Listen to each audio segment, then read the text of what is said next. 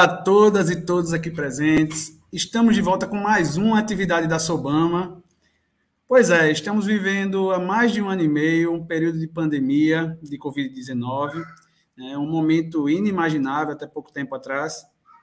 E esse período tem trazido vários impactos, né? Tem trazido vários impactos à população mundial e também à população brasileira, inclusive, sobretudo, também às pessoas com deficiência. Diante disso, considerando a área da atividade motora adaptada, hoje nós vamos bater papo sobre a seguinte temática: impactos da pandemia de Covid-19 na prática de atividade física de pessoas com deficiência. Eu sou Flávio Melo, sou vice-presidente da Sobama, sou é, um homem de um homem branco de é, 1,82m, tenho um cabelo castanho, olhos castanhos, uso óculos, estou sem barba nesse período. É, e atrás de mim eu tenho um quadro com o convento de Penedo, Alagoas, e, um, e ao meu lado esquerdo tem um abajur, basicamente isso. Tá? E desta vez nós contaremos com a participação especial dos nossos convidados, professora doutora Márcia Grego, da Universidade Estadual de Londrina, professor mestre Bruno Masson Malagodi, que é da Universidade Estadual de Londrina também, professora doutora Bruna Barbosa Seron, da Universidade Federal de Santa Catarina, e a professora doutora Elaine Capelazzo Souto, da Universidade Federal da Paraíba. E antes de iniciarmos, é importante ressaltar que contaremos mais uma vez com a mediação da nossa presidente, professora doutora Neisa Fumes, com o suporte do nosso secretário, professor mestre Adilson Rocha, e também com a presença né, dos nossos intérpretes. Inicialmente, teremos a presença do Danilo, que vai poder nos é, tornar esse ambiente mais acessível. Então, de antemão, gostaria de agradecer aos nossos convidados, a Márcia, a Elaine, o Bruno é, e a Bruna, é, por todo por estar aqui conosco, por fazer desse momento, destinar algum momento de vocês, né, esse período para poder contribuir com a atividade motor adaptada, discutirmos juntamente a, a, a Sobama. Muito obrigado mesmo pela presença de vocês nesse momento conosco. Bom, eu, eu agradeço, Flávio, agradeço você, a Neisa, todo o pessoal pelo convite. E realmente, assim, a, a, gente fica muito feliz em participar. Fico feliz de mesmo remotamente, né, a gente encontrar com pessoas queridas, né, nesse, nesse período que está tão difícil a gente estar tá próximo, pelo menos essa, essa tecnologia permite isso. Então, só para me descrever um pouquinho, é, eu sou uma mulher é, branca, meu, tenho cabelo castanho, olho castanho, uso óculos, é, eu estou usando uma camisa jeans e atrás de mim eu tenho um fundo, um armário bege. É, e a gente vai contar aqui um pouquinho para vocês né, da experiência que a gente teve de discutir esse tema. Eu acho que eu vou deixar o pessoal se apresentar, tá? se descrever, e depois acho que, que, que a gente pode começar então a, a conversa. Tá certo, podem ficar à vontade. Olá, boa tarde a todos e a todas. Também queria agradecer ao Flávio, Neisa, Danilo, Adilson, cumprimentar vocês, também a Márcia, a Elaine e o Bruno, agradecer o convite da Sobama para a gente discutir um pouco isso. Eu sou a Bruna, tenho cabelos cacheados, loiros, Estou falando loiro rindo, porque tem gente que acha que é ruivo, mas para mim é loiro. Uso óculos vermelho, Tô com um cachecol aqui, que já tiraram sarro de mim, porque a Elaine lá na Paraíba tá de blusinha de alça. E é isso. Boa tarde a todos. Bom, é, primeiramente eu gostaria de agradecer o convite, né? Estou muito feliz de estar aqui. Então, meu nome é Elaine, sou professora da Universidade Federal da Paraíba. Aqui trabalho é, com a temática da atividade física adaptada com os alunos na graduação, temos extensão, pesquisa dentro da área, né? É, e a gente desenvolveu esse artigo em conjunto. Estamos aqui para dialogar um pouquinho sobre ele. Então, eu sou branca, é, uso óculos, cabelo um pouquinho mais é, compridinho, que nível do ombro. Estou com um vestidinho, porque aqui está calor.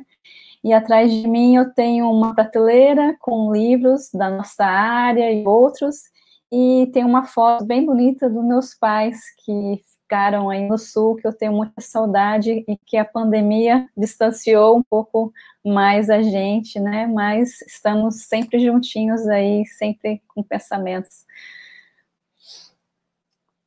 Então, passaria para o Bruno. Legal, boa tarde a todos. É um prazer imenso aí participar desse bate-papo tão importante nessa temática tão atual, né? Que é a, a temática em relação à atividade física, para particularmente em pessoas com deficiências. Uh, eu sou um homem branco, né, de 1,88m, eu estou vestindo uma camisa azul, tenho cabelos curtos, estou usando barba no momento, e o fundo é uma parede cinza, e eu participo né, desse projeto de educação, de natação para pessoas com deficiência, que fizeram parte da, foi a amostra que a gente utilizou para se basear no estudo que foi executado. Então, a gente vai falar um pouco sobre ele né, a partir de agora. Acho que a professora Márcia ela vai dar início aí a, a essa temática. Então, a palavra é sua, professora. Bom, eu, eu acho também que a gente pode fazer forma de bate-papo, né? Cada um aqui traz a sua experiência, mas assim, eu acho que esse tema eu fiquei bem feliz quando vocês propuseram esse convite, porque eu acho que é um tema que a gente precisa discutir. Me causou um certo espanto é, quando a gente começou a proposta de, de, escrever esse artigo, né? Que a gente, a gente publicou agora em, em junho. É, preocupou bastante que a gente percebeu que, que muito pouco disso tinha sido escrito, né? Então, é, é, a gente estava meio que caminhando sem ter muita informação. E, e, aí, inicialmente, a gente tinha essa proposta de, na verdade, fazer um, um, uma discussão do que já existia na literatura sobre isso. E qual não foi a nossa surpresa? Que existia muito pouca coisa né, muita pouca discussão, muito pouca discussão sobre o tema. E aí a gente fez uma proposta inicialmente de abordar o quanto que é, a pandemia impactou de um modo geral os cuidados em saúde da pessoa com deficiência. E depois a gente falou um pouco sobre atividade física e em seguida é, eu acho que foi uma coisa interessante que a gente entrevistou é, mulheres, né, mães de crianças e adolescentes com deficiência, questionando com diversos tipos de deficiência, questionando a essas pessoas como que a pandemia tinha impactado, né, não só a prática de atividade física, mas também a sua própria é, sobrecarga. E depois a gente pode também né, deixar esse link aí do artigo para vocês, porque realmente os dados foram bem interessantes e mostraram para a gente uma coisa importante. É, na verdade, é o que eu falo, assim, né? A pandemia, ela provavelmente impactou a prática de atividade física de todas as pessoas e o cuidado em saúde de todas as pessoas de alguma maneira né? Então, assim, a gente vendo, conversando com os nossos alunos da faculdade, conversando com as pessoas, a gente, em geral, percebe isso. É, porém, pessoas com deficiência, elas já tinham um acesso muito precário, muitas vezes, ao cuidado em saúde e aos programas de atividade física.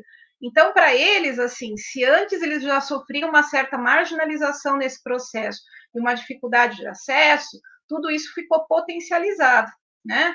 Uh, e fora que a gente verificou ali alguns pontos que eram um pouco mais preocupantes, especialmente com relação é, é, às crianças e aos adolescentes que tinham deficiência intelectual um pouco mais grave, ou então que estavam dentro do, do, do espectro do autismo, né? Porque para esses adolescentes ele, e essas crianças, eles têm muita dificuldade em compreender o porquê dessa mudança na rotina. Né? Então, de uma hora para outra, eles pararam de, de ir nas terapias, pararam de ir na escola que eles frequentavam e começaram a ficar só em casa. Então, isso gerou, assim, uma sobrecarga gigantesca também para os cuidadores, né? Então, assim, uma coisa que, que, que eu acho que a gente é, levanta como preocupação, que eu acho que a gente tem que ter esse olhar, é que não só a pessoa com deficiência em si ela foi impactada, mas também todo o seu entorno, né? Então, discutir também o impacto que isso teve na saúde do cuidador é, é algo que a gente não pode não pode adiar, né? A gente viu é, é, assim em depoimentos as mães relatando assim uma série de dificuldades que elas estão tendo e que realmente ela, algumas chegaram a comentar que elas estão sofrendo um isolamento dentro do isolamento né? Se antes elas já enfrentavam um certo isolamento, hoje elas estão enfrentando assim a marginalização da marginalização, o isolamento do isolamento, porque elas não estão praticamente é, realmente conseguindo ter, ter, ter, acesso a nada. Ah, até colocaram aqui já, né, o, o, o link do artigo.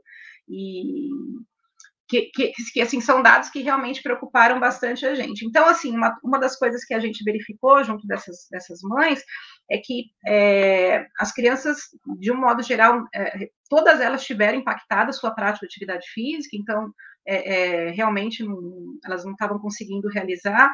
É, o acesso também a atividades remotas não era oferecido, né, é, por parte da, das escolas, né, dos do centros de, de, de, atividade física. E uma coisa que era bem é, preocupante é que as crianças, com essa mudança de rotina, elas começaram, começaram a compensar, talvez, essa ansiedade, né, por essa mudança né, que elas não compreendiam, com alguns comportamentos nocivos, como, assim, um gigante aumento de tempo de tela, e também um grande aumento na alimentação. Então, assim, é, muitas mães relatando que os filhos entraram em situação de sobrepeso e obesidade, e, é o que a gente fica pensando, né? Qual que vai ser o impacto disso no pós-pandemia, né? Porque isso pode gerar um dano que depois, para a gente corrigir, conseguir corrigir, correr atrás, isso realmente vai ser algo é, é, realmente bem, né, que vai merecer muito a nossa atenção. Ah, então a gente fala que a, a próxima onda que vai vir aí depois da pandemia vai ser a gente tentar reparar todos esses danos, né, que foram provocados por essas restrições e essa população realmente vai merecer o nosso olhar. Ah, então, é, é, eu não sei se os meninos querem acrescentar aí alguma coisa que vocês Teve um, uma questão que a Márcia comentou do isolamento dentro do isolamento, né? Que, a, que as mães, as cuidadoras sentiram.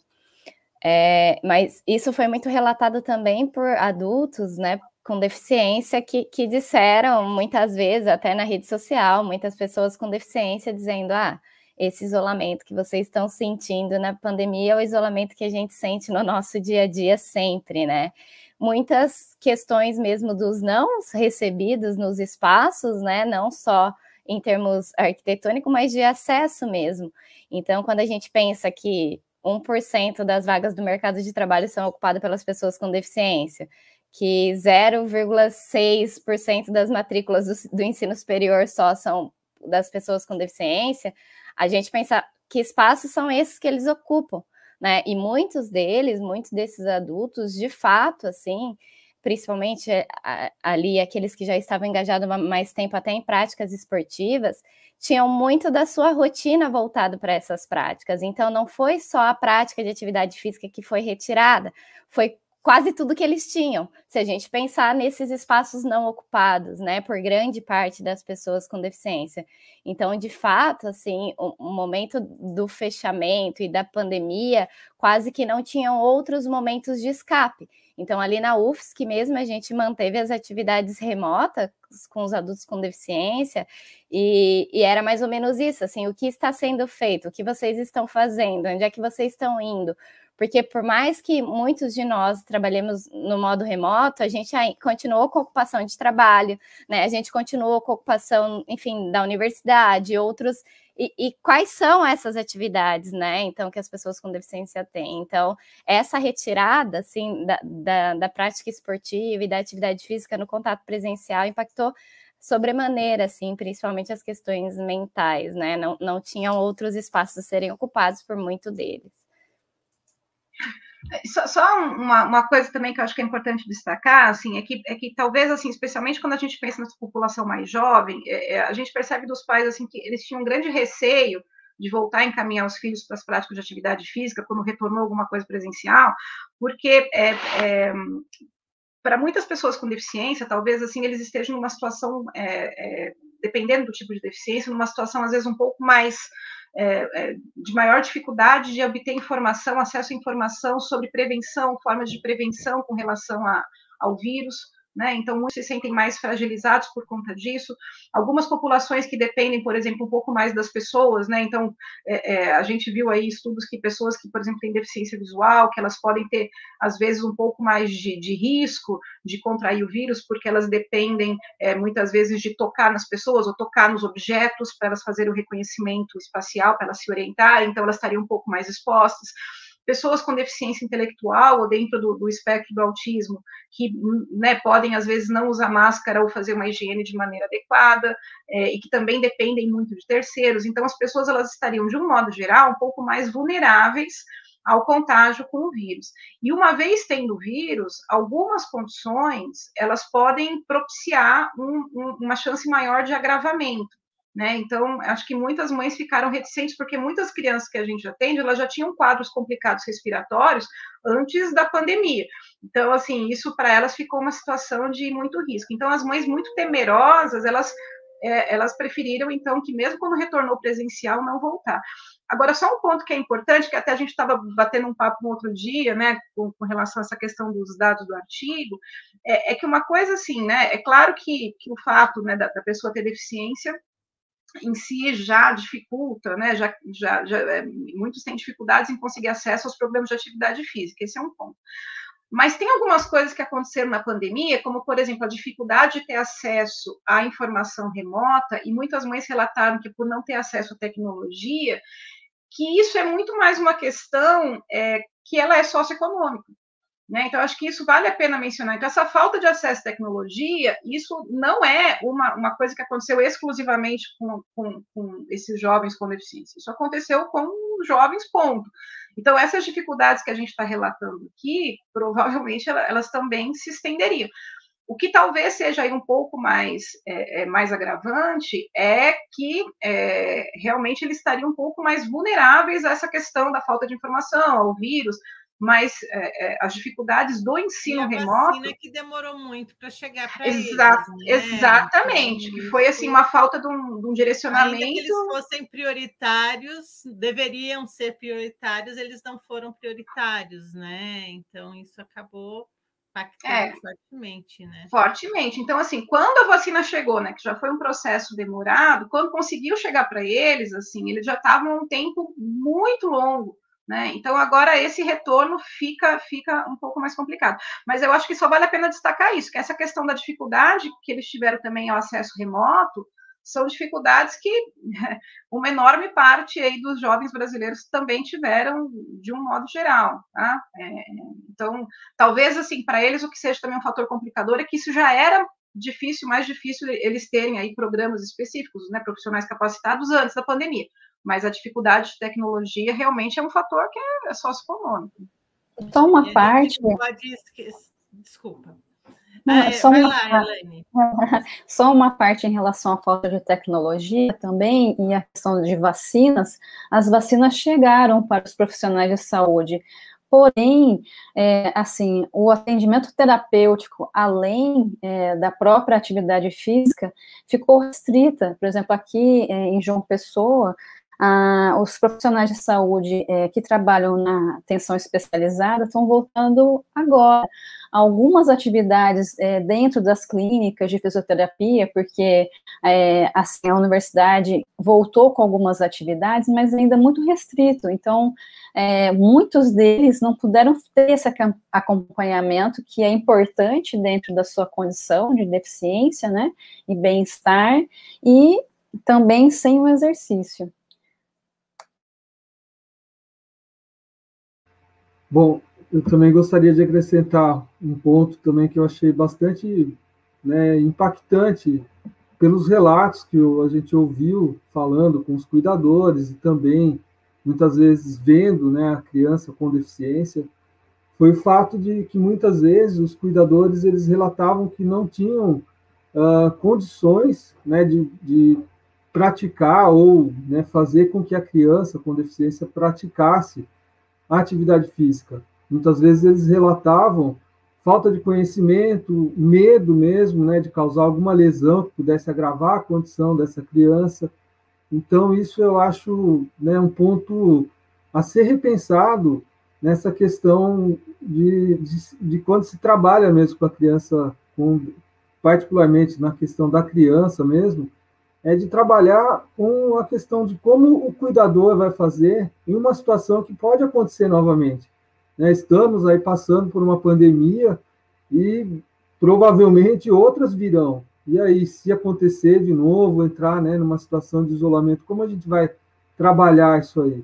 Talvez não seria um momento de né, quando voltar né, a situação aí, também trabalhar com essa questão de criar para o cuidador né, uma, uma possibilidade de ele ter uma autonomia em praticar atividade física com essa criança, também é um ponto a ser, ser pensado aí.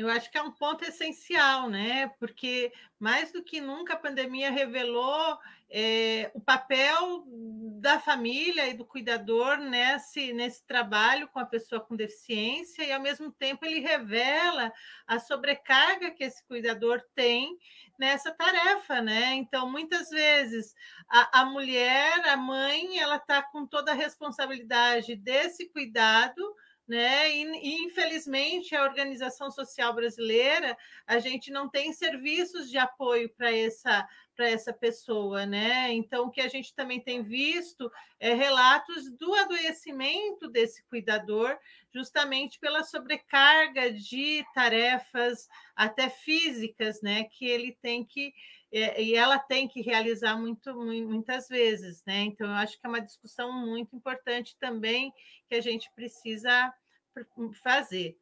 É, a Bruna e a Elaine, elas têm algumas experiências bem interessantes, né? Que é com um trabalho remoto envolvendo pessoas com deficiência, né? É, então, como que vocês pensaram nessas atividades? O que está por trás? Como elas estão organizadas? Conta um pouquinho para gente como tem sido.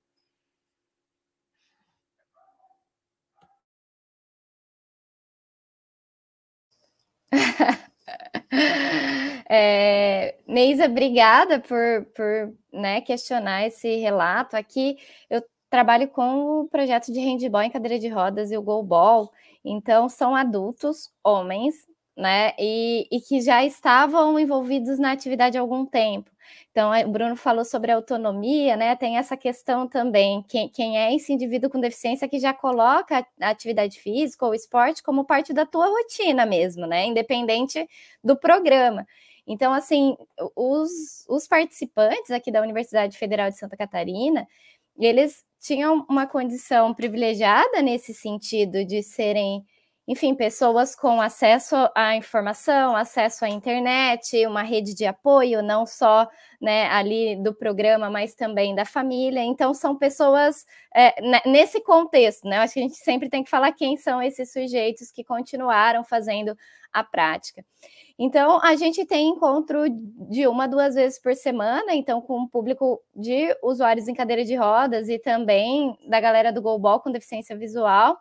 E as práticas, elas não são mais handball em cadeira de rodas e goalball, né? Elas viraram, então, práticas aí de exercício para condicionamento físico, então exercício de força. Nenhum deles precisou ou precisa de apoio para fazer a prática, então eles fazem de maneira independente e autônoma. Né? Então a prática foi acontecendo assim, e a gente percebeu que esses momentos de atividade eram muito mais que momentos de atividade, né? Encontrava-se ali para de fato compartilhar até as angústias do momento. Então, a gente conversava também um pouco antes assim sobre isso.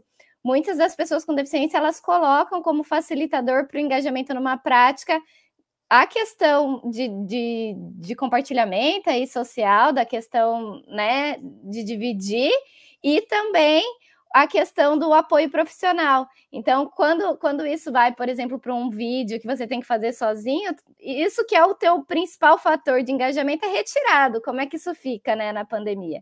Então, assim, a gente percebeu que os momentos síncronos funcionavam muito bem, mas aqueles treinos que a gente enviava para eles fazer individualmente, fora o momento síncrono, não acontecia.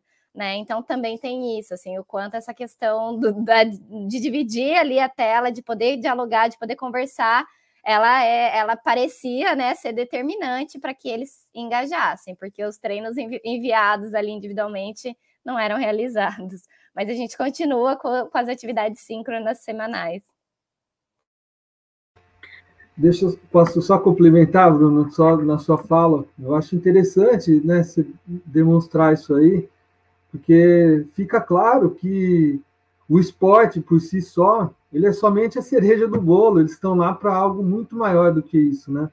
Estão, lá para um contato social, para interação, né? Para falar sobre as suas angústias, sobre seus problemas, né, numa situação real. E na situação, né, virtual que a gente se encontra, né, eles, eles veem que essa é a forma que eles têm para colocar situações né, difíceis que eles estão passando, uh, contar também né, com a, a, o convívio ali mesmo virtual com outras pessoas. Então, é, o esporte é, vai muito além né, do que só a prática em si. Então, isso que é muito, fica muito claro né, na sua fala, isso aí. É, Bruno, e nesse sentido, assim, até levanta-se uma preocupação, né? Porque, assim, quando é que essa motivação ela pode ser desse engajamento social, mas quando é que a preocupação no sentido de eu me manter ativo por conta, enfim, de manutenção do meu corpo, das capacidades, né? Quando é que uhum. isso vai ser determinante? Eu acho que muitas pessoas que mantiveram as suas atividades, e aí pessoa com deficiência, sem deficiência, de maneira isolada, são as pessoas que colocam isso como determinante. Mas eu percebo Não. ali o contato ali com o grupo, que não é isso, é o que o Bruno falou mesmo. Então, mas, mas desculpa, só, só fazer uma outra parte, mas assim, eu acho que no começo da pandemia, eu acho até que as pessoas conseguiram manter assim, um pouco dessa, tentar manter essa rotina. Mas à medida que, que o tempo foi prolongando, eu digo assim, até mesmo pela gente, né? Eu lembro que logo no começo da pandemia, eu fiz um grupo aí com, com alguma mulherada da família, a gente trocava exercício para fazer em casa, e no começo a gente estava firme, ah, então trocava vídeos de exercício para fazer em casa. Mas assim, a gente tinha ideia que era uma coisa que eu sei, ser um mês, dois meses. Conforme o tempo foi se prolongando, realmente para você fazer em casa sozinha, é, é, assim, eu acho que o fator social ele é muito importante, né? Não só na prática esportiva, mas na prática de atividade física de modo geral. Então, realmente chegou um momento que eu falei, olha, o grupo acabou, porque a gente não tinha mais assim aquela, aquela motivação para fazer, né? E até porque a gente não fazia assim cinco, né, né? Que nem esse encontro que nós estamos aqui. A gente fazia, cada, né, trocava vídeos, cada uma fazia no seu momento. Aí é muito, ou você já realmente tem uma rotina de, de treinamento domiciliar. Né? Exato, então assim, é, ou, ou, realmente eu acho que é uma coisa muito difícil, né? E, e, a pandemia ela mexeu com a rotina em vários sentidos, né? Então, assim, por exemplo, é, eu, eu, eu, você tem lá uma rotina, você tem o tempo de cuidar da tua casa, o tempo de fazer o teu exercício, o tempo de você é, é, é cuidar do teu trabalho, e de repente na pandemia, como ficou tudo em casa, ficou tudo muito misturado. Uhum. Então, assim, a gente teve uma quebra muito grande, assim, nesse planejamento que a gente tinha os horários para as coisas. Então, quem está, por exemplo, como nós aqui muitas vezes fazendo o trabalho em casa, cuidando da casa, cuida de filho, cuida, é, e, e, tem que colocar atividade física no meio disso tudo. É, se você não, não, tiver um grupo para te fortalecer, eu acho que você tem que ter uma disciplina assim que é, é, é acho que é difícil para todo mundo, né? E às vezes a gente não tem o melhor equipamento, melhor espaço, né? E, e tudo isso acaba sendo desmotivador, né? Então, acho que é muito importante é, essa a, é, a, convivência social como é, engajamento. Né? E a partir de permanecer, né? Infelizmente, eu acho que esse contexto de pandemia nos coloca isso, né? A gente a gente nem sempre tem as condições ideais de trabalho, de vida, né? E isso impacta sem dúvida nenhuma. E a tua experiência, Elaine, como foi? Ah, como tem sido? Isso, então, é, a gente estava em 2019.2, o período acadêmico, né, presencial, e assim, a gente tem uma disciplina aqui específica de natação para pessoas com deficiência, como um aprofundamento. Então, eles iam é, até a, universidade, a, tinha essa atividade, e a gente tem um projeto de extensão de esportes e exercícios físicos para pessoas com lesão medular. E nesse projeto, a gente estava trabalhando, é, buscando colocar a realidade virtual numa esteira em cadeira de rodas mas como é, sendo um elemento motivador para a prática é, do exercício não como uma única opção para a prática do exercício. Então, de repente, veio a pandemia e a gente tinha uma academia acessível, com bons equipamentos, pensando em tecnologia, eles trabalhando com a gente, pensando nessas tecnologias que favorecessem um maior engajamento deles com a atividade e, de repente, todo mundo em casa. Então, isso foi um pouco difícil, porque a gente também estava com as nossas atividades docentes, então, como organizar? E daí a gente passou por alguns problemas. Alguns problemas que a gente já relatou aqui, que é equipamentos. Então, é, e, e, a questão motivacional, você sair de uma é, academia, onde você pega aquele peso, você, olha, eu fiz tanto, e daí você não tem nada disso, e você voltar para a borrachinha, e um jeitinho aqui na sala, então, assim, primeiro foi um pouco complicado, e a questão da tecnologia, para a gente é, é, ter que aprender o Google Meet era uma coisa que tinha que acontecer, mas para eles isso foi algo assim, a gente teve que fazer reuniões, chamar um a um, explicar como é que ele poderia é, salvar isso no celular, ver se o celular dele tinha capacidade de memória para esses aplicativos. Então, foi um, um trabalho um a um, né? E a gente observou também que alguns não tinham esse celular com essa tecnologia. Então a gente é, serviu é, dessa rede de apoio e a gente levou esses equipamentos, né, é, para casa deles. Então a gente tem uma situação especial que a gente fez uma doação é, do celular né? E sobre os equipamentos simples, a gente tentou trabalhar sim com os equipamentos simples, mas às vezes até esses equipamentos eram difíceis de, de aquisição. Então a gente é, usou do nosso repertório é, dos equipamentos que a gente tinha lá na universidade levamos na residência dessas pessoas. Então, é, um aspecto positivo em relação a, a esse tipo de atendimento foi manter esse contato, né? Mas a gente tinha aulas mais individualizadas, né? É, o treinamento a gente tinha lá três estudantes é, pensando naquele aluno com deficiência, né? E de repente todos no mesmo horário. Então, e com lesões medulares com níveis diferentes, mas a gente, no ano passado, manteve todo mundo no mesmo horário. E a gente observou, poxa, mas a gente está dando muita ênfase em membro superior e tem aquele que deambula, como que a gente vai fazer? E esse ano a gente pensou, então, em dividir as turmas. Mas a gente acompanha essa, essas pessoas avaliando, conversando, né? E daí a gente também está querendo escrever, não deu tempo de colocar é, nesse artigo, a gente está é, pensando é, num próximo, né? Mas a gente observou o seguinte, que a, o fato mesmo é não só o exercício em si, é estar junto. Então, um, uma das pessoas que a gente queria dar uma ênfase, né, é no treino, porque seria bom para força, para ele de membro inferior e tal, e potencializar aquele, aquele caminhar que ele tinha, ele falou assim, não, eu quero ter aula com todo mundo. Então, assim, a gente fez um programa pensando nele antes, né? Então, a gente já vai pensar nisso. E daí, poxa, será que vale a pena fazer uma aula personalizada para ele? E na entrevista ele falou assim: Eu não quero, eu quero estar com todo mundo. Então, assim, então a gente falou, olha, então a gente vai dar uma aula comum para todos e no final você vai ficar mais um pouquinho, porque é uma proposta que a gente também gostaria de colocar nessa intervenção. Então, isso é, foi algo que, que a gente está é, tá se ajustando em relação à aderência, né, a ver o que mais motiva eles se manterem nas atividades, né, conosco, é, é, é tem um grupo bem presente, mas a gente tem as mulheres com deficiência também. Então, as mulheres com deficiência, elas já são que é, mais faltosas, mas a gente tem recolhido os motivos dessas faltas, e essas faltas estão mais relacionadas aos trabalhos domésticos, elas estão com os filhos em casa, então elas têm outras atividades, e daí elas não conseguem se organizar para estar naquele mesmo momento é, que a gente está.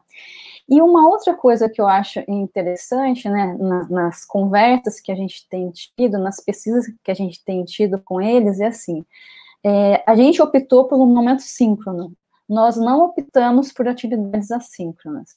Então, a gente tem um encontro duas vezes na semana, a gente está lá, a gente está lá, a gente chama, um brinca com o outro, mas a, é, a gente não fez essa escolha é, que a, a, Bruna fez. A gente achou que é, é, teria mais aderência à atividade. Mas nas perguntas que a gente fez a eles, é sobre você não faria sozinho? Só, olha, mas eu vejo, vejo coisas na internet, mas será que dá para eu fazer? Eu não sei, eu tenho medo. Então, é, vem realmente é, de acordo com o que a, a, gente achou nesse artigo com a, as mães que têm é, medo também. O atendimento remoto, ele não substitui o atendimento presencial. Então, ele vem agora como um momento, mas assim, a gente vai ter aqueles que vão conseguir se desenvolver, sim, mas a gente vai ter uma, um grande número de pessoas que, por medo, por dificuldade mesmo, é, por falta de equipamento é, tecnológico, não vai conseguir fazer isso de forma isolada. E nós temos um caso aqui é, de um aluno que ele tem uma lesão alta, né? Assim, não é tetraplégico, mas é uma paraplegia alta. Ele mora sozinho. Então, equipamento simples tem? Tem, dá para a gente fazer. Mas se cair alguma coisa no chão, ele não pega. Se ele eu propor algum movimento corporal, se ele cair, não tem quem ajude ele. E ele vai estar, tá, eu vou estar tá olhando para ele na tela e não vou poder ajudar. Então, assim, ele, ele é, prefere não fazer. Então, assim, a gente está diante de uma situação, assim, que a gente quer, enquanto universidade, é chegar em mais pessoas, mas a gente não consegue é, abraçar todo mundo, né? Então, os projetos universitários que se mantiveram né, aqui na Universidade Federal da Paraíba, muitos projetos se mantiveram de forma remota, mas eu, eu vejo que é uma forma da gente encontrar, encontrar essas pessoas, contribuir, é, contribuir com elas, mas ao mesmo tempo eu ah, com, acompanhando o diálogo que nós temos com eles, a atenção à saúde, o cuidado dessas pessoas, é, em especial, né, com a lesão medular aqui, no que eles têm relatado, é, ou eles procuram, mas eles não são procurados. Então, a gente tem que realmente pensar que programas voltados de atividade física têm sim que contemplar as pessoas com deficiência. Além desses projetos de extensão, deve haver outras ações para todas as pessoas. E o que eu percebo na minha realidade aqui, eu não posso falar pela realidade dos outros, é que pouca atenção tem sido dada atenção à saúde a essas pessoas, a esse pequeno perfil de deficiência que eu estou dizendo, né? Então, assim, é, essa é a realidade que eu tenho em relação a atividades voltadas para a saúde, em relação à escola, é, não conseguir abarcar um projeto de extensão pensando nas crianças com deficiência, mas estou ativamente é, com os meus colegas que estão no estágio remoto, né? E que a gente é, desenvolveu na licenciatura o estágio remoto aqui para alguns alunos é, do, do estágio 3, e a realidade da, da, do ensino remoto na escola é muito precário. E eles não têm, é, dentro das aulas, é, os alunos com deficiência, mas os alunos com deficiência estão lá. Então, a gente é, está desenvolvendo um trabalho de conclusão de curso aqui, é, que visa a pegar o, ensino fundamental todo aqui da nossa região, mas já é, pelo relato dos professores que a gente tem contato, que essa prática está quase inexistente, né? Então, essa é a realidade um pouco que eu é, teria para colocar da experiência que eu, que eu tenho aqui. De certa maneira, a questão é, remota, ela aproxima, mas a gente não consegue é, chegar a todos, né? Então, a gente tem essas particularidades é, relacionadas mesmo à deficiência, às condições que essas pessoas têm, e eu acho que cabe uma ação de política, nossa né, mesmo, e repensar em como chegar é, na maior parte dessas pessoas. Obrigada, Elaine. Eu acho que você traz um aspecto bem importante, que é essa questão das políticas públicas, né? Quando a gente tinha é, políticas como o segundo tempo ou a, a, o esporte nas praças, a gente percebia, é, eu fiz uma análise específica da participação das pessoas com deficiência, e sempre a, a presença da pessoa com deficiência nesses projetos era mínima, né? Então, a pandemia só mostra mais ainda o quanto que essas políticas públicas são são necessárias, né? Então, não pensar em projetos tão específicos, mas esses grandes projetos terem uma preocupação é, específica em trazer as pessoas com deficiência dentro da, da, das atividades. E aí é, me traz uma questão que está muito relacionado com na onde que nós atuamos, que é a formação profissional, né? Bruno também traz uma coisa bem importante que é, é provavelmente teremos outras pandemias a curto prazo, né? Não vai demorar 100 anos como demorou essa. É, e nós estamos na forma, no, em cursos de formação de professores, de bacharéis né, em educação física. Como essas experiências que vocês é, estiveram e estão tendo é, têm contribuído em pensar e repensar essa formação dos futuros profissionais da educação física, quer seja para atuar na escola, quer seja nos diferentes campos do bacharel. Antes de responder, eu convido a nossa assistência a encaminhar as nossas perguntas né, é, para os nossos convidados, que é, após essa resposta nós já abriremos a, a, o nosso chat para os nossos, nossos assistentes. Por favor. Olha, eu já que eu estava com a fala, só queria complementar então sobre essa experiência que eu acabei não falando a, a gente tem esse projeto de extensão, mas nesse período é, nós também tivemos uma disciplina em tópicos temáticos que foi de prescrição de exercícios para pessoas com lesão medular. Então, a gente ofereceu ela em dois períodos, né? Então, como que é, então, atuar de forma remota? E como atuar de forma remota as pessoas com deficiência? Então, aqui a gente teve um respaldo teórico, a gente trouxe é, profissionais que trabalham no, na iniciativa privada é, dessa maneira. A gente trouxe um profissional da Rede Sara para dialogar e a gente trouxe as pessoas com deficiência. É, a gente deu a voz para elas também falar como que elas estavam, é, estão vivendo, estavam vivendo, estão vivendo nesse momento. E ah, enquanto realidade para o nosso aluno na graduação do bacharelado, essa disciplina favoreceu também o contato direto. Então, eles tiveram que fazer uma avaliação, fazer a entrevista, fazer a prescrição do exercício e aplicar a prescrição do exercício. E depois ter o feedback do seu usuário sobre o treino que foi repassado. Então, eu acho que nesse sentido, esses alunos que estiveram conosco é, tiveram algo é, prático remoto, né, dentro do seu contexto é, de ensino, mas eu acredito que tem muito mais a, ser feito, mas essa é uma experiência também que a gente teve aqui em relação à sua pergunta. É, deixa eu só acrescentar uma coisa, é, eu acho, assim, gente, eu, eu percebo é, é que, que, muitas coisas desse ensino remoto, elas vieram para ficar, né, eu acho que é uma situação que a gente está vivendo agora, ela começou como uma excepcionalidade, mas eu acho que muita coisa veio para ficar, né? Até a gente conversava antes a questão, por exemplo, que a gente está fazendo hoje de bancas, de cursos, de congressos. Então, assim, quer, quer a gente goste ou não, mas eu acho que muitas coisas, independente da pandemia, elas vão permanecer.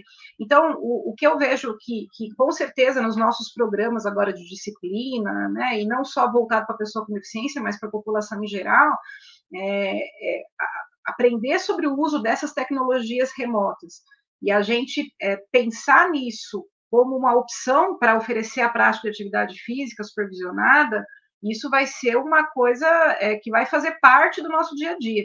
Então, assim, é, duas preocupações que eu acho que a gente tem, né, de capacitar recursos humanos e que as pessoas efetivamente passem, consigam ter o acesso à tecnologia e que essas pessoas também sejam instrumentalizadas para que elas é, consigam receber.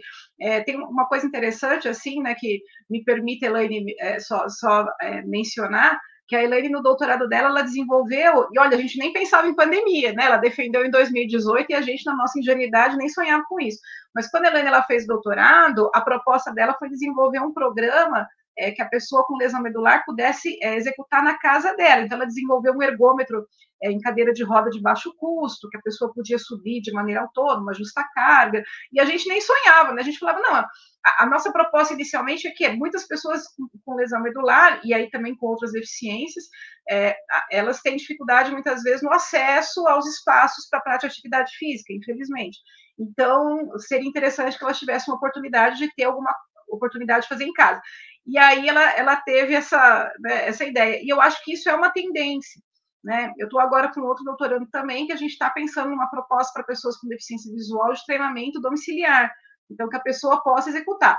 É claro que é, eu acho que isso não pode ser é, uma coisa assim é, definitiva, porque tem esse aspecto social da prática de atividade física que eu acho que é fundamental. Mas que essas tecnologias vieram para ficar e que os futuros profissionais a gente teve que correr atrás, né? Assim, eu como Google Meet bato cabeça até hoje. Eu brinco com os meus alunos que quando eu aprendi a dominar isso aqui, acabou a pandemia. Mas é, a, a, isso aí veio para ficar, gente. É, numa série de, de, de, questões, eu acredito que, que, independente da pandemia acabar, né, que todos esperamos que seja em breve, muitas coisas elas vão permanecer. E, e muitas pessoas elas vão ainda preferir esse atendimento remoto, porque a gente consegue alcançar pessoas. Eu posso aqui no Google Meet dar aula para três alunos, um em Manaus, um no Espírito Santo e um no Rio Grande do Sul. Eu estou dando uma aula aqui para os três. Então, é, é, o, o, alcance disso, realmente, eu acho que é uma coisa que vem para permear a nossa vida profissional. Assim, não vai ter alternativa. É o que tava, a gente estava falando antes, né? Cada um de nós está numa cidade em regiões diferentes do país, né? E, e a tecnologia é que nos permite isso. Eu acho que cabe-nos é, aproveitar o melhor dela, né? E aí, é, tendo clareza dessa limitação social que o nosso país tem, né? E a exclusão que as pessoas é, mais carentes da sociedade brasileira enfrentam, mas que ela tem potenciais fantásticos, né? Elaine tá lá de camisetinha e Bruna tá cheia de roupa, né? A Bruna, a Bruna tá na Sibéria, na verdade, né? É uma lata. Neisa, só para complementar, assim, o que a Márcia falou, né, de, de que de até os profissionais avistarem uma possibilidade, enfim, financeira, de, de trabalho mesmo. Aqui no handball, a gente nunca se reuniu remotamente antes, né? Eu não sei, acho que a maior parte dos programas, e eles já falaram: ó, mesmo que voltar ao presencial, além dos dois dias, três dias de treino, vamos continuar com o encontro complementar, com treino de força remoto, porque havia muita disputa mesmo por espaço na universidade, de aumentar o treino, e eles viram que, como o Bruno falou, né, o vínculo social também acontece dessa forma síncrona. Então, olha, vamos colocar isso na nossa agenda. A gente teve um, um jogador que mudou, foi para Jaraguá, e, e ele ainda encontra com a gente uma vez por semana por, por esse caminho. Né? Então, acho que de fato, assim, aventar talvez no remoto uma complementariedade, não que seja agora o essencial, eu acho, do serviço, né? E só uma coisa, assim, que a Helene tocou no assunto da educação física escolar, e eu fiquei pensando nessa questão da formação, que de fato a pandemia escancara as desigualdades e a discriminação, né? Porque, assim, a gente está terminando uma pesquisa aqui, ouvimos professores de educação física escolar, e, e eu acho que foi o que a Helene disse, ela tinha comentado os professores, eles nem sabiam, nunca tinham tido contato nesse período de pandemia com aluno com deficiência. Aquela questão de que o aluno com deficiência, ele não é de responsabilidade do professor de educação física, é do professor auxiliar ou do AE, isso ficou escancarado, assim. Então, acho que em termos de formação é retomar, né, com força essa responsabilização sobre todos os alunos. Não é porque o, o, o aluno com deficiência tem ali o professor auxiliar ou tem, de repente, algum atendimento na sala multimeia, no contraturno, que eu, como professor de educação física, não sei nem quem é. Né? Então, assim, isso ficou evidenciado o quanto há uma segregação dentro dessa proposta inclusiva, né, dentro da escola. Então, foi, foi assim, difícil ouvir os relatos, né, mas eu acho que escancara para a gente agir mais, né, se movimentar. É, é, até eu vi que teve uma pergunta sobre isso, né, sobre a, a, questão das atividades com crianças com deficiência nas escolas públicas, pelo menos o que a gente investigou com as mães daqui, é, é que a pergunta acho que da, da Tarciana, é, o que a gente investigou com as mães daqui é que não teve realmente qualquer tipo de contato com as crianças, então o que elas tiveram, só aquelas que realmente frequentavam escolas é, especiais. Então, nas escolas públicas, né, aquelas que frequentavam escolas comuns, elas não tiveram é, nenhum tipo de contato com o professor de educação física. É, e olha, é, mesmo as que tiveram, então assim, a gente verificando outras crianças, a gente sabe que em muitos casos assim foi, foi muito precário. É, a, a Bruna falou uma coisa assim que e, e, ouvindo a fala de todos, né, assim, que faz a gente refletir. É, eu acho que a questão da a, a pandemia, é, ela escancarou uma série de coisas, né, assim, sobre sobre tantos é, tantas opiniões, tantas crenças, assim, né, que, que, que a gente tem, assim, com algumas pessoas se surpreendido num bom sentido, com outros num, num, num sentido negativo. Mas o, o, que eu vejo é que ela realmente deixou muito clara, muito, muito claras as diferenças. Isso foi uma coisa evidente, né? Tanto que na fala da Elaine, por exemplo, ela fala, ah, as mulheres com deficiência, elas não têm conseguido atividades remotas. As mulheres com deficiência, elas já tinham dificuldade no, no período pré-pandemia. Né? Então, assim, as pessoas com, com, deficiência estão com muita dificuldade agora, elas já tinham muita dificuldade. Uma coisa que me preocupa muito, Neise, que eu acho que a gente tem que agora olhar para frente, assim, é, é, pensar, assim, a onda que vem depois, porque isso vai passar, isso vai passar. Só que o que a gente tem visto desse estrago, no final do ano passado, eu e, e, e o Bruno, a gente esteve na casa de várias mães com crianças com deficiência, que a gente fez lá uma, uma ação social com elas. Então, assim, isso que você tocou, que essas mães estão quase todas é, é, se medicando com diversos problemas, especialmente com relação à saúde mental, um nível de dor, de estresse absurdo. E, assim, as crianças, a gente ficou chocada de ver é, níveis, assim, assustadores de obesidade num curto período de tempo. Depressão. Exato. Então, assim, as crianças alteraram completamente o medicamento. Então, assim, é, é o estrago disso, eu, eu, eu acho que a gente tem que começar agora a preparar os profissionais para, ó, vocês vão ter que dar conta disso daqui a algum tempo, porque é, é, esse pessoal vai voltar. E só a gente, com as nossas pequenas ações isoladas em projeto, não vai dar conta. E a gente tem que olhar para esse cuidador, né? Porque saúde mental muito pouco a gente fala, mas a gente vai precisar olhar para esse cuidador, porque ele realmente assim tá. É, é, isso com relação assim, em termos de saúde pública, é algo que a gente tem que, que se apropriar.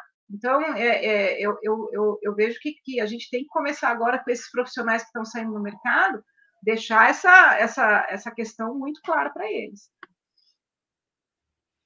E sem falar ainda, né, das pessoas que tiveram Covid e que estão com sequelas, né? Porque também a gente tem percebido que é, as, as marcas que a Covid deixa no, no, no corpo das pessoas que passaram por quadros de internamento são muito graves e a gente precisa pensar também um pouco nisso, né? Que é, pessoas que é, vão ter comprometimentos respiratórios, motores, cognitivos muito, muito acentuados.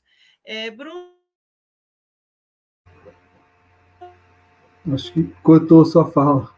Eu queria que sempre faláramos, né?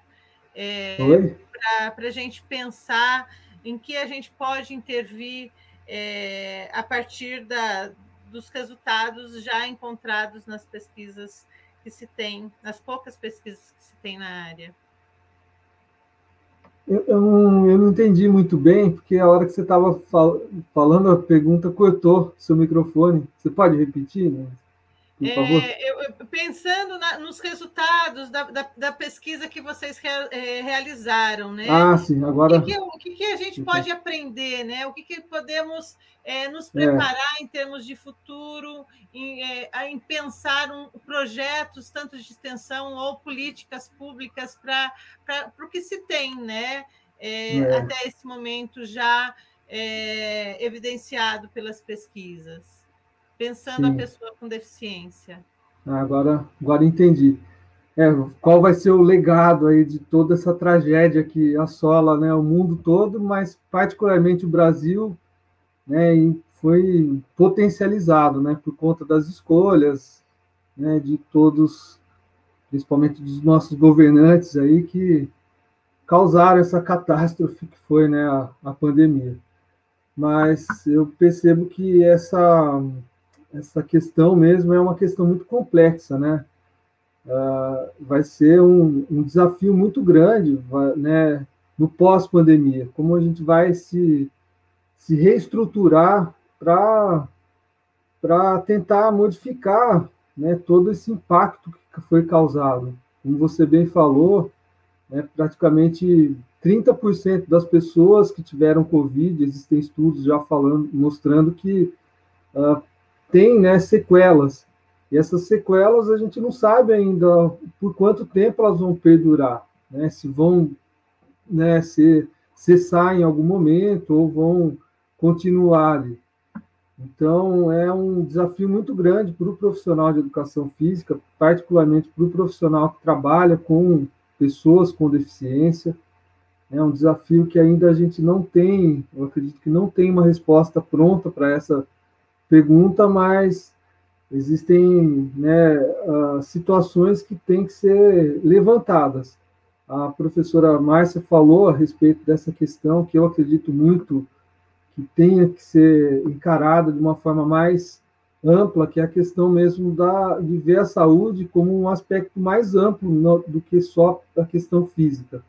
Né? A saúde como né, o, o, o, integrando a, principalmente a saúde mental, aí, que muitas vezes é negligenciado pelo profissional que atua na área da saúde, uh, na, na área da educação física, principalmente. É, muitas vezes ocorre essa visão dualista entre saúde física e mental, e a gente percebe que são duas faces da mesma moeda. Muitas vezes a pessoa ela tem né, um agravo na sua saúde mental, isso contribui para o agravo da saúde física e vice-versa, né? porque muitas vezes as pessoas com depressão, com ansiedade, também uh, têm um impacto negativo na sua saúde física. Então, vai ser né, um, um desafio muito grande para o profissional da educação física atuar nesse período pós-pandemia. E acredito que o conhecimento né, que a gente adquiriu ao longo desse tempo aí da pandemia, ele vai ter que ser muito mais aprofundado para que as políticas públicas sejam estruturadas no sentido de fornecer uh, informações e principalmente atuação mesmo, de uma forma mais objetiva, assertiva para essa população que ela já vem, como a gente veio falando ao longo desse, desse bate-papo, né, que já vem de uma situação uh, já ruim, né, uma situação já que era agravada antes da pandemia e a pandemia potencializou essa, essa, essas diferenças. Então, é um grande desafio que a gente vai ter que repensar aí a nossa atuação enquanto profissionais da área da saúde. Acho que é isso aí. E tomara que a gente tenha políticas públicas, né? Porque Sim. mais do que nunca a gente precisa de políticas públicas e de um governo engajado com, é. com o povo e com as necessidades do povo, né? Porque é, o nível de empobrecimento que nós estamos é uma situação muito é, complicadora de tudo isso, né? É. Eu acho que desde a nossa primeira fala, a gente, vocês deixam evidente que o quanto que a situação socioeconômica acabou afetando o acesso da pessoa a essa atividade física, né? Posso estar até é. equivocada. A gente tem mais uma pergunta lá no chat, por favor, Fábio, Flávio, é, Adilson, compartilha conosco.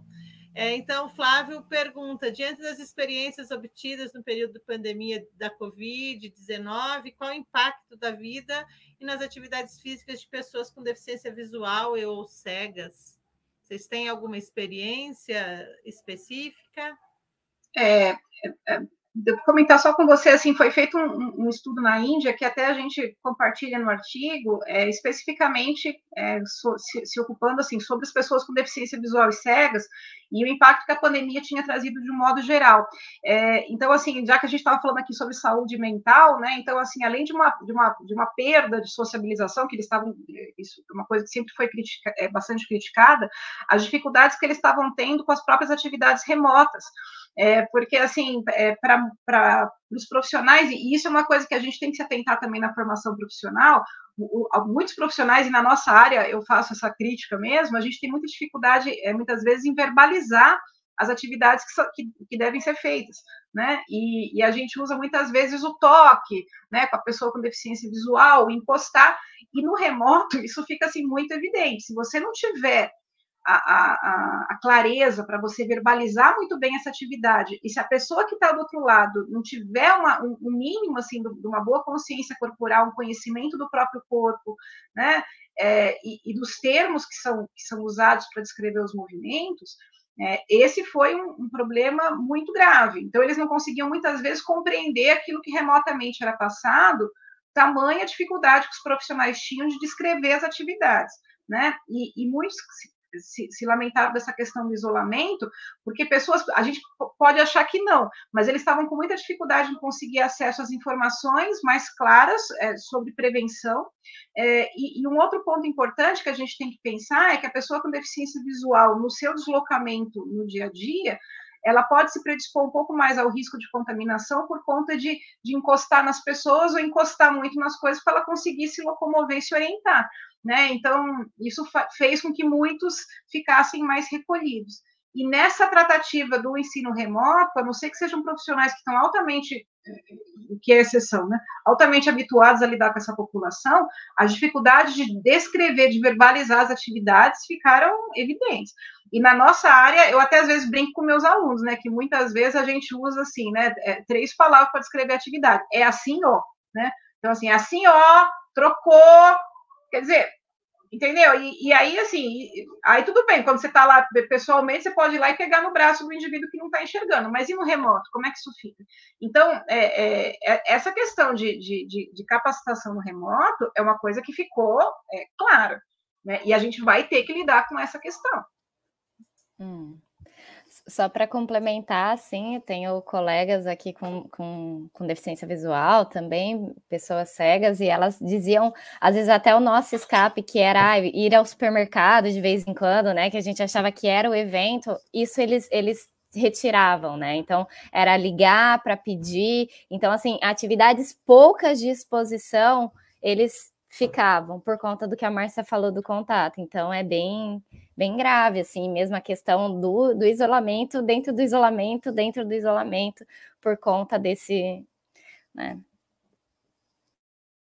Ah, só, só, só, uma coisa, mesmo que, que vocês falaram que eu acho que é bom acrescentar, é, na, nas disciplinas, agora no, no, nesse primeiro semestre de 2021, é que a gente também está seis meses, a gente está vivendo agora o 2021, então eu estou um pouco confuso o que é primeiro e o que é segundo semestre. Mas, de qualquer forma, no primeiro semestre, cronologicamente falando, 2001, a gente é, ofereceu para os alunos assim alguns materiais e palestras com profissionais que estão atuando com pessoas com sequela pós-Covid, para que a gente possa entender. Então, a gente já tem alguns documentos hoje né, é, não relacionados especificamente a pessoas com deficiência. A gente tem tido alguns congressos online já falando sobre cuidados, a gente já tem alguns pareceres, algumas diretrizes, mas ainda para a população em geral. Então, eu acho que, que nós, né, e, e, eu acho que vai ser um desafio para a gente que forma recursos humanos na área de adaptada, que a gente tenha esse olhar, da gente pegar assim, o que, que essas diretrizes têm que a gente pode é, pensar especificamente para a nossa área porque é, vai ser. Então, se a gente está falando aqui de possíveis sequelas respiratórias, possível, possível perda de massa magra, né, que é, é, possíveis problemas cardíacos, imagina isso para uma população que já traz muitas vezes uma fragilidade. Né? Então, é, eu acho que a gente vai ter que essa grande responsabilidade de trazer essa informação para a aula. Então, eu, eu, tenho já revisto meus programas de disciplina, que a gente começou semana passada o nosso ano letivo de 2021, na, na, aqui na Universidade de Londrina. Então, eu já tenho visto isso no programa de disciplina, formas de inserir esse conteúdo. Então, quando a gente falar de questões de, de, de, de danos cardíacos, então vamos falar aqui do parecer que teve da Sociedade Brasileira de Cardiologia, falando dos cuidados no pós-Covid agora para as pessoas é, é, que vão fazer atividade física. Então, é, é um olhar e vai ser uma responsabilidade, acho que nossa também, produzir esse conhecimento.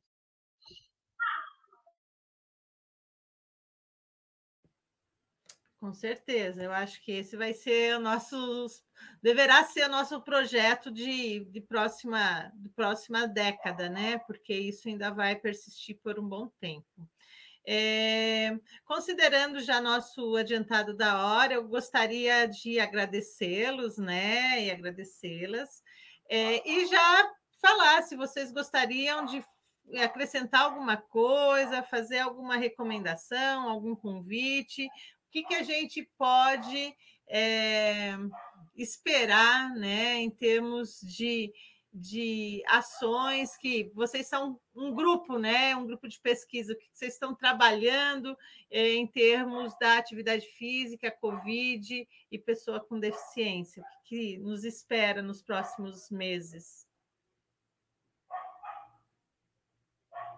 Bom, deixa, deixa então já, já, já me embalar aqui. É, é, eu, eu, eu tenho, tenho discutido assim no grupo de pesquisa bastante essa questão da gente ter esse olhar para. Claro que assim, nada, até foi comentado aqui, nada substitui mesmo a atividade presencial ou profissional, mas eu acho que a gente tem que é, é, fazer com que o indivíduo, instrumentalizar o indivíduo para ele ter um pouco de autonomia para gerir a própria atividade física, porque realmente isso é uma questão que ficou muito, muito clara que a gente não pode ter esse nível de dependência né, do indivíduo estar frequentando o espaço ou o projeto para se manter fisicamente ativo. Então, que isso tem que ser um, é, é, algo que, que, que, que, faça realmente parte da vida dele.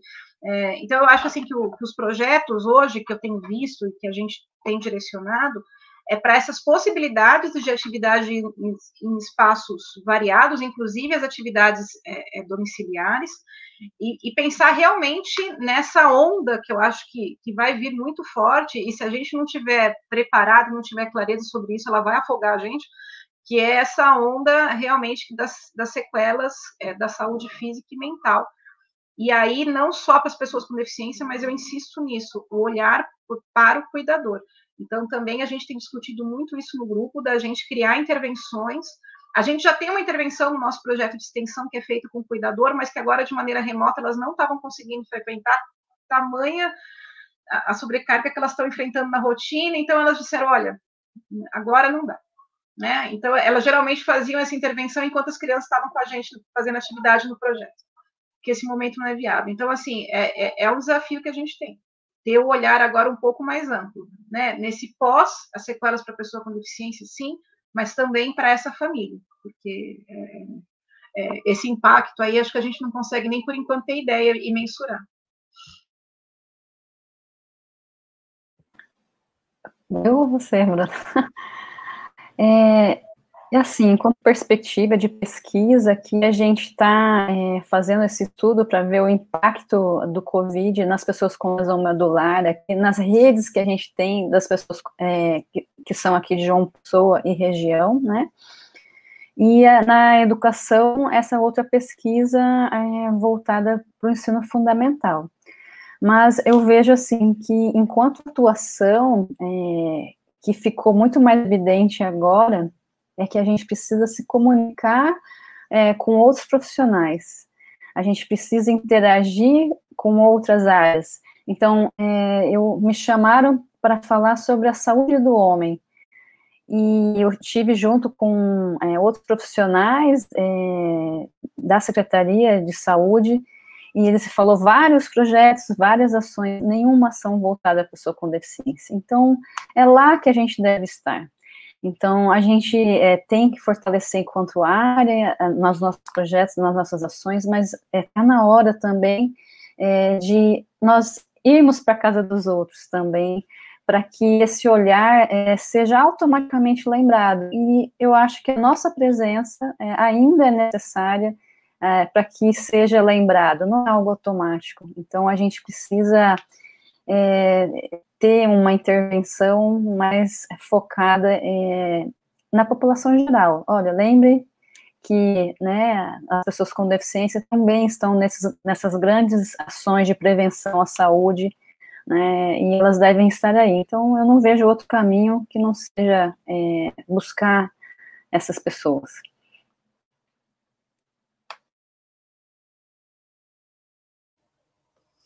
Não sei se a Ruth está por aí, mas a, eu fiz uma aproximação com a Ruth ali em Santa Catarina sobre o que a Elaine está falando, de, de ouvir as pessoas com deficiência ocupar outros espaços, até na política municipal de saúde, Neisa, e talvez é, essas tecnologias, assim, é, nos possibilitaram e nos alertaram mais que as, as propostas, inclusive as pesquisas e as políticas, elas têm que partir de demanda e de vozes daqueles que experienciam e que têm deficiência.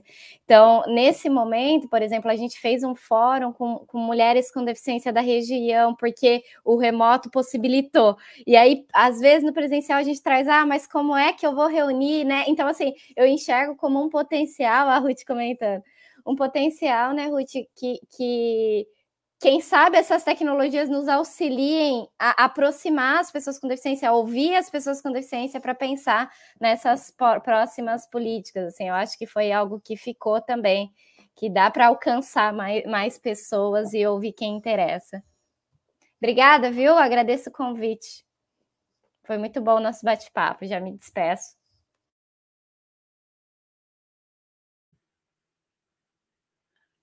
Bruno, alguma coisa? Eu acredito que já, já foi falado sobre tudo e eu concordo né, com das falas delas, das professoras também, acredito que já foi abordado tudo. Eu agradeço também o convite e me coloco à disposição né, também para outros bate-papos aí. É sempre produtivo estar tá podendo trocar informações com pessoas da, de todas as áreas. Também agradeço, Neisa, o convite, viu? Agradeço muito a você o convite, essa oportunidade da gente divulgar aí essa, essas pesquisas. Esse foi o nosso muito obrigada também. papo com tantos atores e autores e atoras, né? E assim, é um formato que a gente está aprendendo, mas agradeço a disponibilidade de vocês, né? Que tão prontamente aceitaram. Acho que foi muito interessante e muito instigante, né? Porque mostra o quanto que nós, enquanto área, a gente ainda tem que atuar, né? E a, a Sobama, como articuladora, como uma entidade que consegue é, talvez ligar alguns pontos, deveria estar envolvida, né? E a gente se propõe a fazer isso. Só para encerrar, eu queria convidar o Flávio, né? Que ele abriu para ele fechar esse momento. E é, mais uma vez, obrigada a vocês e a nossa assistência. Flavinho, por favor, se você conseguir entrar. Oi, Neis. Oi, pessoal. Oi, Márcia, Elaine, Bruno, Bruna.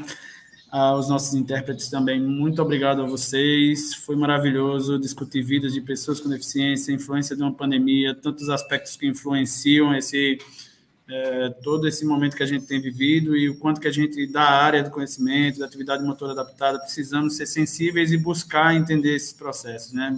E, e transformar isso em nossa prática. Então, muito obrigado mesmo. Fiquei muito feliz de acompanhar esse momento tão legal.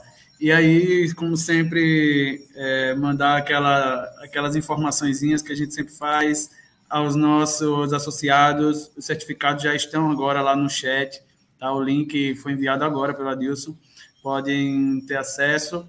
E você que ainda não é associado da Sobama, associe-se, torne-se um associado Sobama. Sigam as nossas redes sociais, é, Torne-se também aqui um seguidor do, do YouTube, né? YouTube, nosso Facebook, é, também no, Insta, no Instagram e também agora mais, o mais novo Sobama Podcasts, que vocês podem estar acompanhando, inclusive a partir de amanhã já estará disponível essa nossa fala, vai estar no Sobama Podcast, gente, esse bate-papo vai estar disponível para você que não pôde acompanhar e todos os outros que a gente está fazendo em todas as nossas atividades. Então, é basicamente isso. Associe-se a Sobama e seguimos firmes é, em busca de tornar um ambiente sempre mais inclusivo e discutir a atividade motor adaptada no Brasil. É isso. Obrigadão, gente. Até a próxima. Obrigada, valeu. Valeu.